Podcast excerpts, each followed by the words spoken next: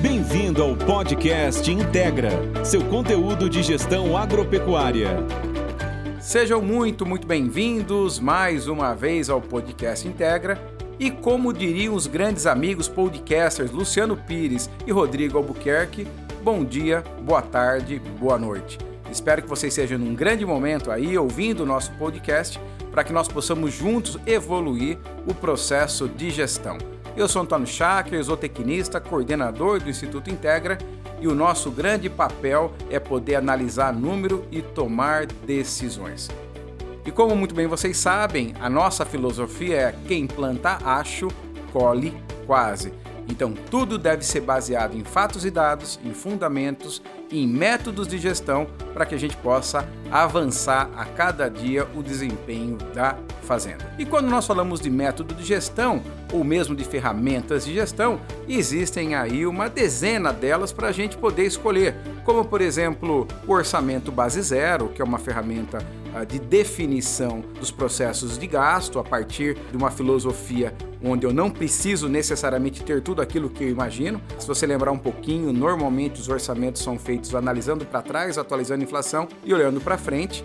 E normalmente esse tipo de orçamento não traduz as oportunidades que nós precisamos. Então, tem o orçamento base zero, o famoso poderoso ciclo PDCA, análise SWOT, princípio 80-20, curva ABC, balança de scoreline, fluxo baseline e forecast, ponderação de escala e o que está mais na moda, o ESG, onde você se preocupa com o meio ambiente, com o social e com a governança. Muito bem, mas hoje nós não vamos tratar de nenhum deles, nós vamos tratar do toyotismo, do método Toyota ou mesmo do Lean Manufacturing. Então, esse é o assunto que eu quero tratar hoje, eu vejo ele com enorme importância na visão do desenvolvimento agropecuário e a partir desse momento a gente vai poder entender o quanto uma indústria automotiva pode contribuir com o desenvolvimento gerencial da fazenda. Mas para que a gente possa pensar um pouco no horizonte do tempo, eu poderia dizer para vocês que o processo de fabricação ele tem mudado ao longo dos anos. Então, se a gente voltar um pouquinho aí, antes dos anos 1750, o processo de produção era praticamente artesanal, então você não tinha uma estruturação fabril, as coisas eram feitas em casa e assim se seguia o processo de produção que durou aproximadamente aí até final dos anos 1700, quando aconteceu a Revolução Industrial. A partir desse momento, os processos de produção foram melhor estruturados e essa história acabou avançando aí até final dos anos 1800. Acontece que nos anos 1900 ocorre um elemento muito importante que é a constituição, elaboração da teoria clássica da administração. Então, Henry Fayol ah, como um grande engenheiro mecânico, e todas as pessoas que a gente vai falar hoje foram engenheiros mecânicos, e essa teoria clássica da administração justamente trouxe uma visão de planejar, organizar, comandar, coordenar e controlar. Então, quem já estudou sobre a teoria clássica da administração sabe que existe aí uma, uma abreviação do POC3, que é justamente o POC3. Bom, nessa história toda, no começo dos anos 1900, também inspirado pela teoria clássica da administração, Henry Ford define a produção em série, ou a produção em massa, que é o que eles chamam de Fordismo, onde se pensa o processo fabril através de uma linha de montagem. E depois disso se passa aí, especialmente no final dos anos 70, então vejam bem, estou falando de algumas coisas que evoluíram desde os anos 1700, mas apesar do, do toyotismo ele a ser trabalhado, melhorado a partir aí da Segunda Guerra Mundial, de fato no final dos anos 70 foi quando ele passa a superar do ponto de vista metodológico, funcional e até de eficiência o que era conhecido até então como Fordismo. E a partir dali surgiram vários outros métodos, mas eu acredito que vale a pena explorarmos o toyotismo. E quando a gente pensa no toyotismo, que vamos dizer assim, ele trouxe um determinado avanço em relação ao Fordismo, nós temos que lembrar uma coisa muito especial para nós aqui da pecuária. A linha de montagem, muito bem instituída dentro da produção de automóveis, ela foi inspirada no abatedouro.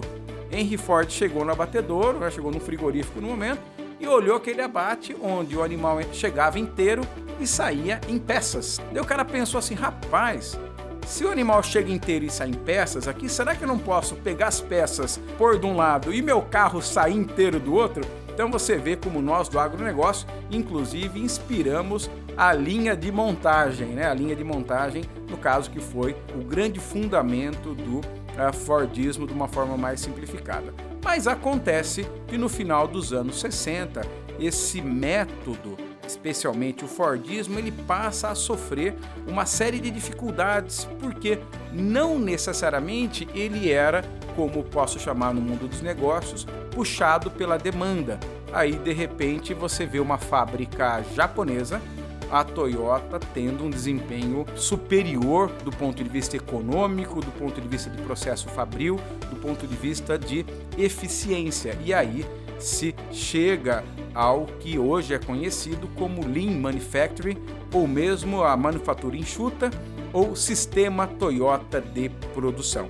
E é sobre esse sistema, sobre esse modelo de trabalho que nós vamos falar hoje sobre o sistema Toyota de produção ou sistema Lean. Na verdade, você tem aí algumas pessoas que são definidas como os pais é, do sistema Toyota. Eiji Toyota que era sobrinho do fundador da empresa, ele é tido como um dos principais responsáveis pelo Lean, além de outros engenheiros naquele momento. Via de regra, os tais engenheiros mecânicos que acabaram mudando todo o sistema, mas dentre eles o Taishi Ono, que foi o camarada que falou: vamos fazer esse negócio direito? Vamos fazer esse negócio direito. Daí, o resumo de fazer esse negócio direito é resumir tudo isso com um único pensamento: cultura forte com baixo desperdício. Então, se eu pudesse resumir todo o método conhecido como manufatura enxuta, seria cultura forte e baixo desperdício. Então, nesse momento, nós conseguimos ver grandes diferenças entre essas modalidades de produção, até essas modalidades de gestão. Enquanto, por exemplo, no Fordismo os processos eram mais hierárquicos, eram rígidos, já no Toyotismo eram mais flexíveis. Você tinha aí uma intensificação da inovação. Quando você tinha no Fordismo o ênfase na economia de escala, nós temos aí no Toyotismo uma capacidade de se diferenciar e principalmente poder usar subcontratações. Então, numa fábrica da Toyota, ele pensava assim: poxa vida, esse elemento não é core, não é core meu, não é fazer carro. Por exemplo, a limpeza das fábricas, talvez eu possa terceirizar. E com isso você começa a ver as subcontratações, terceirizações e assim por diante. Mas antes de continuar, eu queria convidar você a fazer uma reflexão sobre tudo isso. Então nós falamos lá em idos de 1700, um processo artesanal, passando pela Revolução Industrial, iniciando o que a gente chama de teoria clássica da administração, Fordismo e Toyotismo. Quando você pensa no crescimento desses processos, acompanhe comigo um cenário que eu vou descrever aqui. Você precisa chegar até determinado coxo na fazenda para verificar como está a situação do coxo.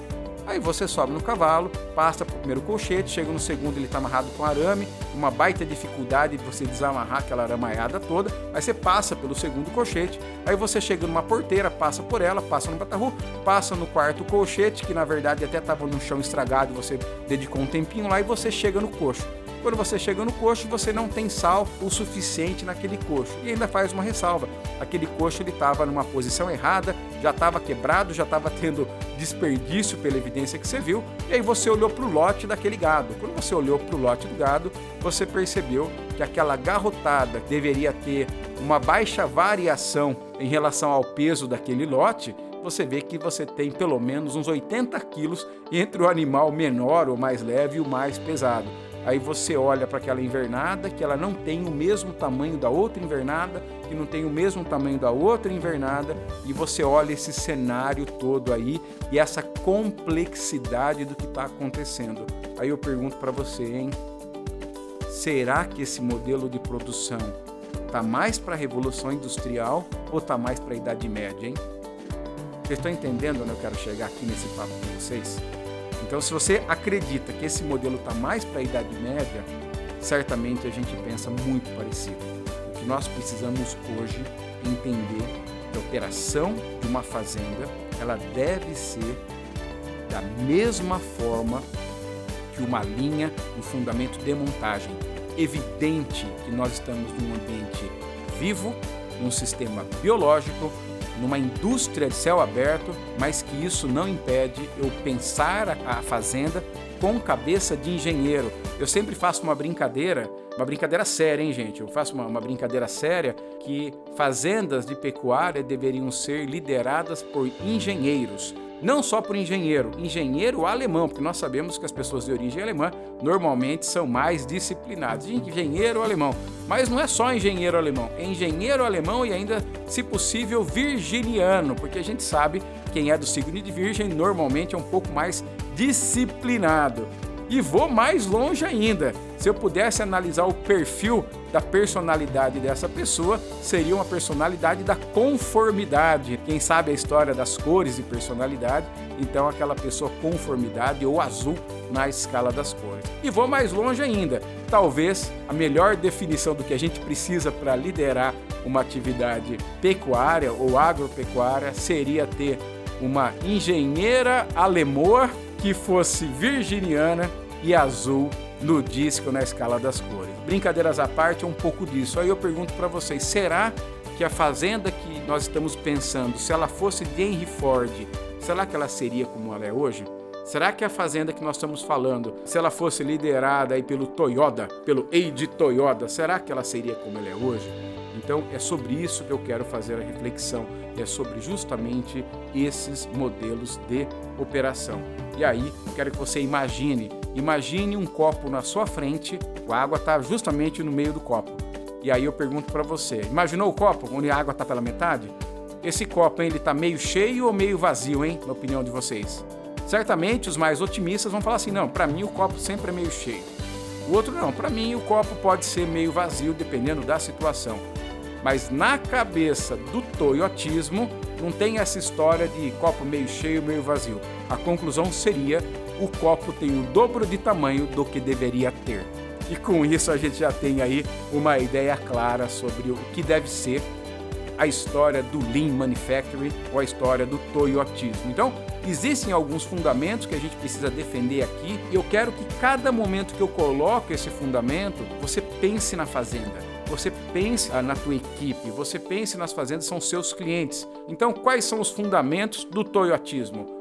Otimizar a produtividade em todas as fases. E aí, quando a gente faz a correlação em todas as fases, aqui naturalmente nós temos a cria, o ciclo completo recria engorda, e na própria cria eu tenho aí também uma sequência, uma dezena de fases. Eu tenho desde a fase da preparação, da monta, do nascimento, da reconcepção e do desmame.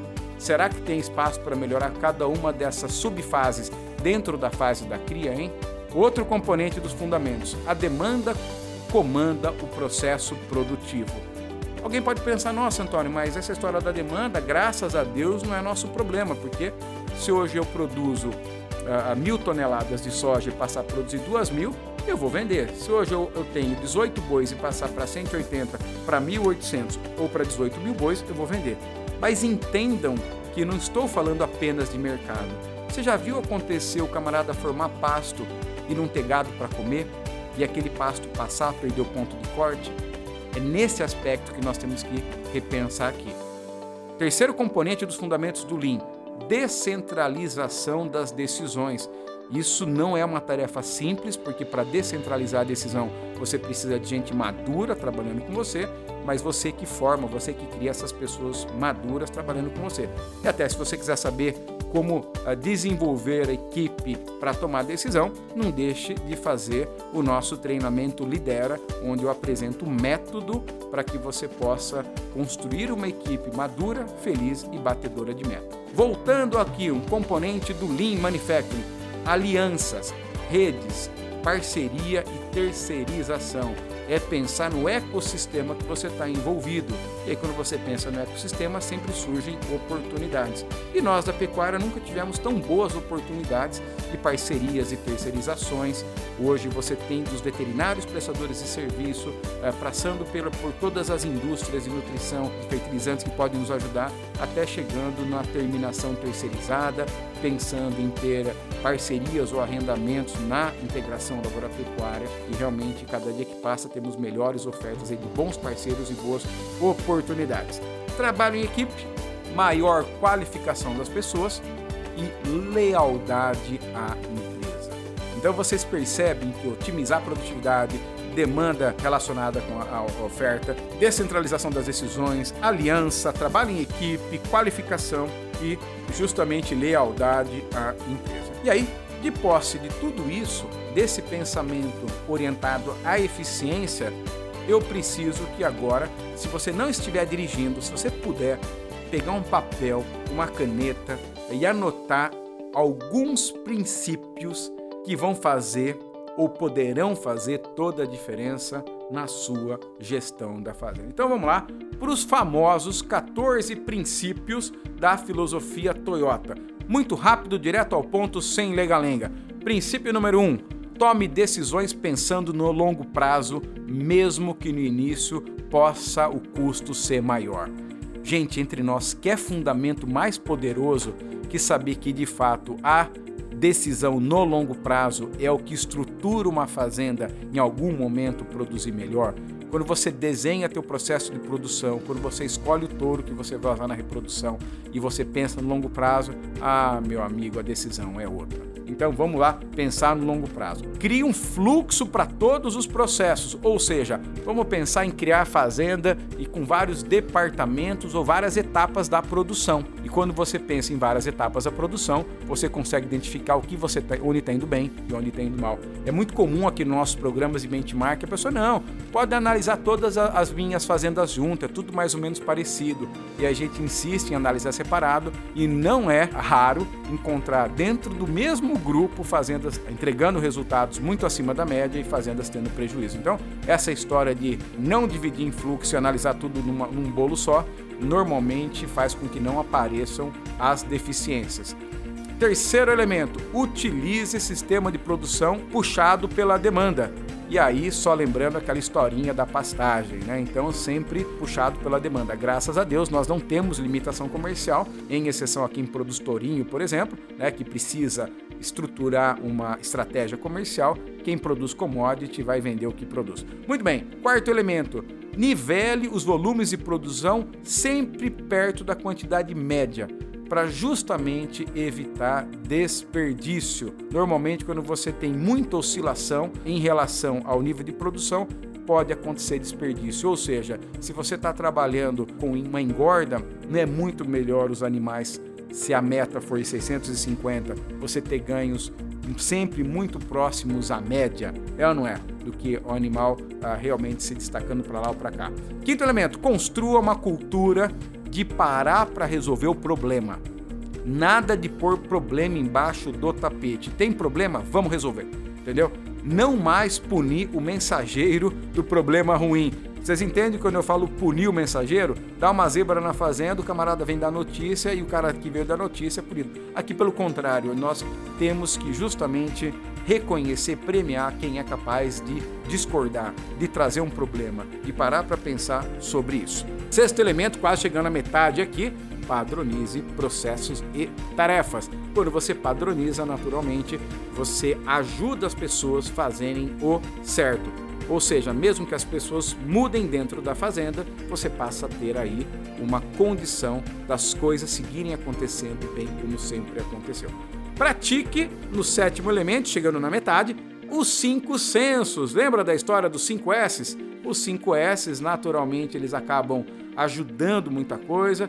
Já faz tempo que ele é dito, mas no final das contas, o famoso Seiri, Seiton, Seisou Seiketsu e o Shitsuke. É o meu, meu japonês é muito bom, mas é o senso de disciplina esse último aí. Então, no final, cada coisa tem seu lugar e, e cada coisa está em seu lugar. Limpar e deixar todo o ambiente limpo e, e, as coisas sempre realmente se destacarem em relação ao senso de limpeza. O senso de padronização, o senso de todo mundo ajudando, que a autodisciplina é fazer o certo, independente se alguém está olhando ou não e, naturalmente, separar o que é necessário. Se serve ou se uh, não serve. Esses são os famosos 5 S aí, que há muito tempo acompanham alguém que já pensou em qualidade. E depois os 5 S tiveram outros programas de qualidade, como o Seis Sigma e assim por diante, mas no final das contas é deixa tudo limpo, meu velho, que vai ajudar bem. Deixa tudo organizado, que vai ser legal. Muito bem. Oitavo, use tecnologias confiáveis e eficazes no projeto. Então, no final das contas, a grande frase é assim: a tecnologia ela é meio e ela não é fim. Então, se eu quero chegar em algum lugar, eu preciso fazer alguma coisa. Então, se eu quero ter 3 UAs por hectare, a minha estratégia de entre safra e ter um bom programa de adubação é fundamental. E não vou adubar porque adubar é bom. Perceberam a diferença? A decisão técnica vem justamente puxada pela meta e pela produção. E aqui, caminhando do meio para o final, faça com que seus líderes conheçam e vivam a filosofia, ou seja, nada de ficar enfiadinho no escritório, hein? A liderança precisa acompanhar o plantio, precisa acompanhar a TF, precisa ver na prática tudo o que está acontecendo. Décimo princípio: invista, obviamente, no desenvolvimento dos colaboradores. Afinal, gente que tem o domínio sobre o que faz, faz muito melhor, pois o sucesso é sempre baseado no conjunto do que no indivíduo. Queremos uma fazenda com pessoas trabalhadoras, engajadas e motivadas e não uma fazenda com gênio e vários auxiliares. Décimo primeiro, zele pelo relacionamento com seus clientes e fornecedores, parceiros e afins então aqui eu estou colocando que é justamente invista no relacionamento com a turma que está te ajudando. Seja ele o teu fornecedor de sanidade e de nutrição, o cliente, assim por diante, põe a turma no mesmo barco. Ajude eles baterem a meta deles e eles vão ajudar você bater a sua meta. Então, no final das contas, fornecedores, parceiros e clientes precisam ser vistos como parte relevante e fundamental da nossa produção. Décimo segundo, compreenda como, como funciona o seu processo por completo. Porque se você não sabe tudo, desde o primeiro até o final, dificilmente nós vamos conseguir encontrar oportunidades de melhoria. Ou seja, quando você vai no frigorífico ver a tua carcaça, certamente você vai ter vários insights de como melhorar o teu sistema de produção. Desafia alguém que nunca voltou de um abate incomodado com os abscessos, por exemplo. É disso que eu estou falando. E aí, chegando às duas últimas dos fundamentos, tome decisões sem pressa, por consenso, considerando as opções possíveis. E depois de pensar na melhor decisão, consenso, as opções, agora implemente com velocidade com rapidez. Tá certo? E por última, aprenda coisas novas todos os dias. E assim, meus amigos, sem dúvida nenhuma, nós vamos poder seguir melhorando. E agora que você já entendeu aí os princípios da filosofia, nossa, Antônio, foi muita coisa, não tem problema. Depois você anota, você pesquisa na internet, mas você já entendeu a pegada, né? A pegada é pensar no todo e esse todo faz com que cada fase seja melhor. E chegamos no momento que eu mais gosto sobre o assunto, que é falar sobre os oito desperdícios. Se você não prestou atenção no que eu falei nesses primeiros 20 e poucos minutos aqui do nosso papo de hoje, não tem problema nenhum, porque o que vale, o que é profundo, o que vai fazer a diferença, vai ser o que eu vou tratar e o que eu vou falar agora. Evidente, gente, quando eu falo não tem problema nenhum, não significa que não é importante, mas o importantão mesmo está aqui: evitar desperdício. E eu quero te fazer uma pergunta aí para você que está me ouvindo aqui. Já aconteceu desperdício na fazenda que você atende? Você já pensou sobre isso? E aqui eu quero falar dos desperdícios que a gente precisa registrar, documentar para evitar com que ele aconteça. Então, vamos lá. E até quero fazer um convite. Eu vou dar alguns exemplos aqui, e se você lembrou de algum desperdício que eu acabei não falando, algum exemplo legal, manda para nós, para nossas redes sociais, coloque lá e se você lembrou de algum desperdício que eu não falei aqui, ou teve um insight nesse podcast, entra lá no Instagram do Instituto Integra, Integra com dois T's, e coloca lá o que você lembrou, ou mesmo me localize no Antônio Shaker, Antônio underline Shaker underline, e coloque o desperdício ali. Eu quero saber justamente o que você lembrou mais. Mas dentro desses elementos de desperdícios, primeiro desperdício que eu quero sinalizar é o desperdício conhecido como movimentos desnecessários. Pensa comigo aqui, hein? A silagem está de um lugar, a fábrica de ração no outro, o confinamento está no outro. Você consegue imaginar assim o fuzuê que é você poder tratar esses bois? Quanto movimento desnecessário? Ou outro movimento desnecessário, você está andando pela fazenda e você precisa chegar em determinado setor, mas por algum motivo não tem uma porteira ali, não tem uma ponte a colar e você tem que dar uma baita volta para chegar no lugar. Você entendeu o desperdício por movimentos desnecessários? Você precisar levar um animal do outro lado do retiro ou da fazenda para ter algum manejo ou algo parecido. Então, dentro de uma fazenda, o que muito tem são movimentos desnecessários e eu quero que você reflita quais movimentos desnecessários estão acontecendo dentro da minha propriedade. Segundo desperdício, ai meu Deus, esse me mata do coração. É o desperdício da espera. Alguma coisa ficou esperando muito tempo e por motivo dessa espera você perdeu eficiência. E eu pergunto para quem faz silagem e o camarada que vinha cortar a silagem atrasou para chegar e a silagem perdeu o ponto ideal de corte, hein? Entender o prejuízo referente à espera? Ai, ai, ai, que sofrimento esse prejuízo referente à espera. Ou mesmo você for, fez a forma nova e o seu natalino, nosso empreiteiro, falou que ia terminar a cerca e não terminou, não apareceu, as lascas já estão tudo esparramadas lá, tá tudo certo, mas no final não terminou a cerca. E aí não terminou a cerca e você plantou mombaça depois do soja.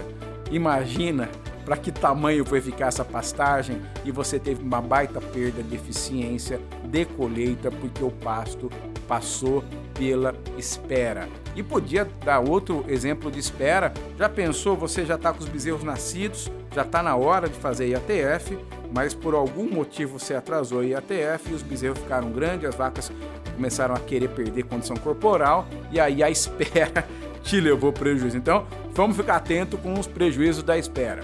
Aí a gente pode ir para um outro prejuízo que é processos mal feitos ou desnecessários. Então, quando nós falamos assim sobre os processos mal feitos ou muitas vezes necessários, mas aqui eu pergunto para você, será que o nosso processo de aparte ou de trato ou mesmo reprodutivo, será que isso está muito, muito bem feito? Será que a visão do programa de salgação está muito bem feito? E eu lembro até esses dias atrás, quando a gente coloca assim, acabam acontecendo alguns processos desnecessários dentro da fazenda e você se pergunta: será que eu tenho que anotar duas vezes? Será que eu tenho que fazer esse lançamento nessas duas planilhas mesmo? Será que é assim que tem que ser? Então é repensar se nós temos a eficiência máxima no nosso processo e se a gente não está fazendo algo que não deveria ser feito.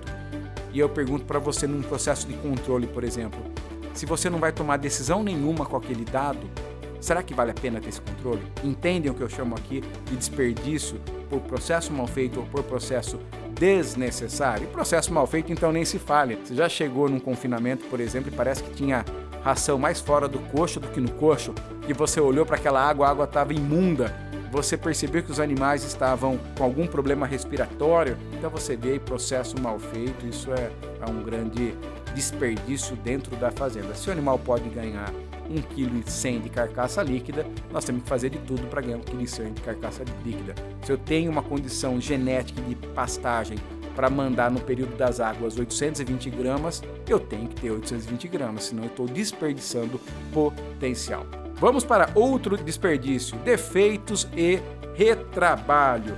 Nossa, o retrabalho. O exemplo que eu gosto de retrabalho aqui é quando a gente perde condição corporal dos animais. E aí, de repente, os animais sentiram e eu tenho que recuperar aquela condição corporal.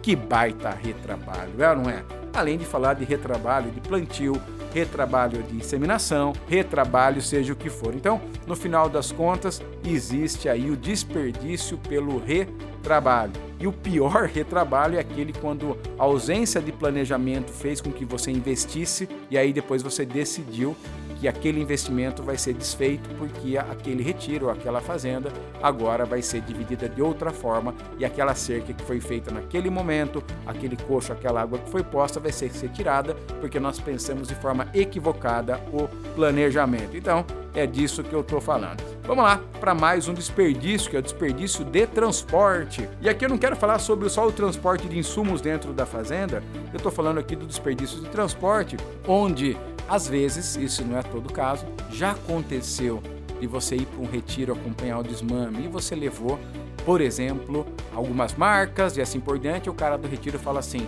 Mas o Tonho, você trouxe o gás? Ele falou assim: Não, mas não tem gás aí? Não, não tem gás. Quer dizer, eu, já, eu saí da sede, fui pro retiro e não levei o gás. Aí falou assim: rapaz, então tem que voltar lá pegar o gás? Ou será que a dona aí do retiro não empresta o gás dela para nós? Ele falou assim: nossa, da última vez que ela emprestou o gás, nós demoramos dois meses para devolver o gás à mulher e ela não falou que não vai emprestar gás, não. Então, ou seja, a fazenda ou alguém vai ter que voltar lá na sede pegar o gás. Ou mesmo aquela coisa de serviço na cidade. O camarada foi para a cidade de manhã e aí quando ele chega no final da manhã, porventura, tem outra coisa para resolver na cidade que não resolveu. Aí você tem o desperdício desse deslocamento, esse transporte aí uh, desnecessário. E aí no final das contas a gente pode pensar que realmente a gente Uh, acaba operando com alguns desperdícios de levar coisa para cá, depois levar coisa para lá, depois levar coisa para cá.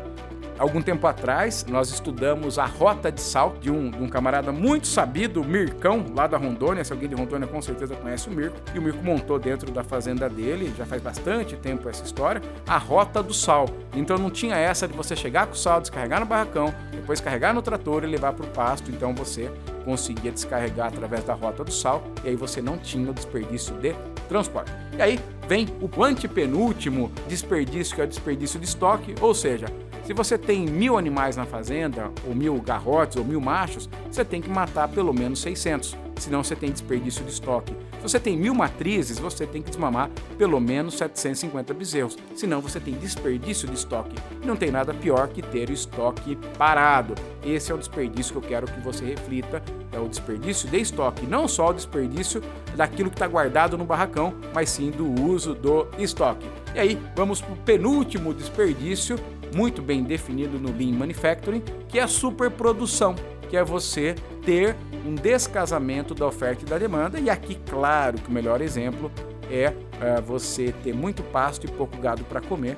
Tem algumas histórias que eu conto sobre isso, mas quanto e quanto a gente foi no banco, pegou dinheiro, investiu no curral, reformou pasto, pôs água e aí no final das contas não tinha quem comer, ou seja, não teve um fluxo de aumento de rebanho de acordo com a produção forrageira. Então a superprodução também é menos comum, mas pode gerar um desperdício. E para acabar, um que eu gosto muito, que é o desperdício intelectual. Você que está me ouvindo, você usa mais tempo analisando dados e tomando decisão ou produzindo dados? Se você tem uma equipe na fazenda capaz de tomar decisão e ele fica mais tempo ajudando a triturar o milho do que tomando decisão, será que não está acontecendo desperdício intelectual? Quando eu falo desperdício intelectual, não é evitando com que nós façamos o que precisa ser feito. É claro que qualquer pessoa profissional em sã consciência vai se dedicar a fazer aquilo que necessita ser feito. Porém, vem a grande reflexão: será que eu estou usando o intelecto das pessoas da melhor forma? Será que eu estou fazendo as perguntas certas sobre isso? Então, nós não podemos ter desperdícios. E aí, depois de entender todo esse fundamento do Lean, que se resume em fazer bem feito, em cultura forte e não ter desperdício, eu quero encerrar aqui com uma frase de ninguém mais, ninguém menos que Ayrton Senna, que ele fala mais ou menos assim: No que diz respeito ao empenho, ao compromisso, ao esforço, à dedicação, não existe meio termo. Ou você faz uma coisa bem feita ou não faz. Então é sobre isso que eu quero que vocês reflitam hoje sobre fazer realmente muito bem feito. E vamos colocar o Lean, o toyotismo dentro da fazenda. Afinal, nós sabemos que é como a Toyota impactou o nosso agronegócio, hein? Se alguém aí, como eu, já trabalhou numa Toyota Bandeirante, numa branquinha, numa azulzinha, numa beijinha e lembra muito bem da vibração daquele volante, ou lembra muito bem daquele ronco de motor inconfundível da Bandeirante, ou lembra muito bem de ter, ter que estacionar numa lombada ou numa descida para ela pegar no dia seguinte, então, certamente você é de uma geração que teve aí a presença muito grande aí da Toyota dentro da fazenda. E aqui, naturalmente, quando eu falo a presença da Toyota, eu não estou falando mais da presença dos veículos dessa empresa, e sim da filosofia Lean Manufacturing, produção enxuta, evitar desperdício. Nos vemos no nosso próximo podcast um ótimo final de viagem, de caminhada, de academia e muito obrigado por ficar até o final. Que esse áudio possa contribuir para você fazer da Fazenda uma empresa ainda mais eficiente. Um grande abraço.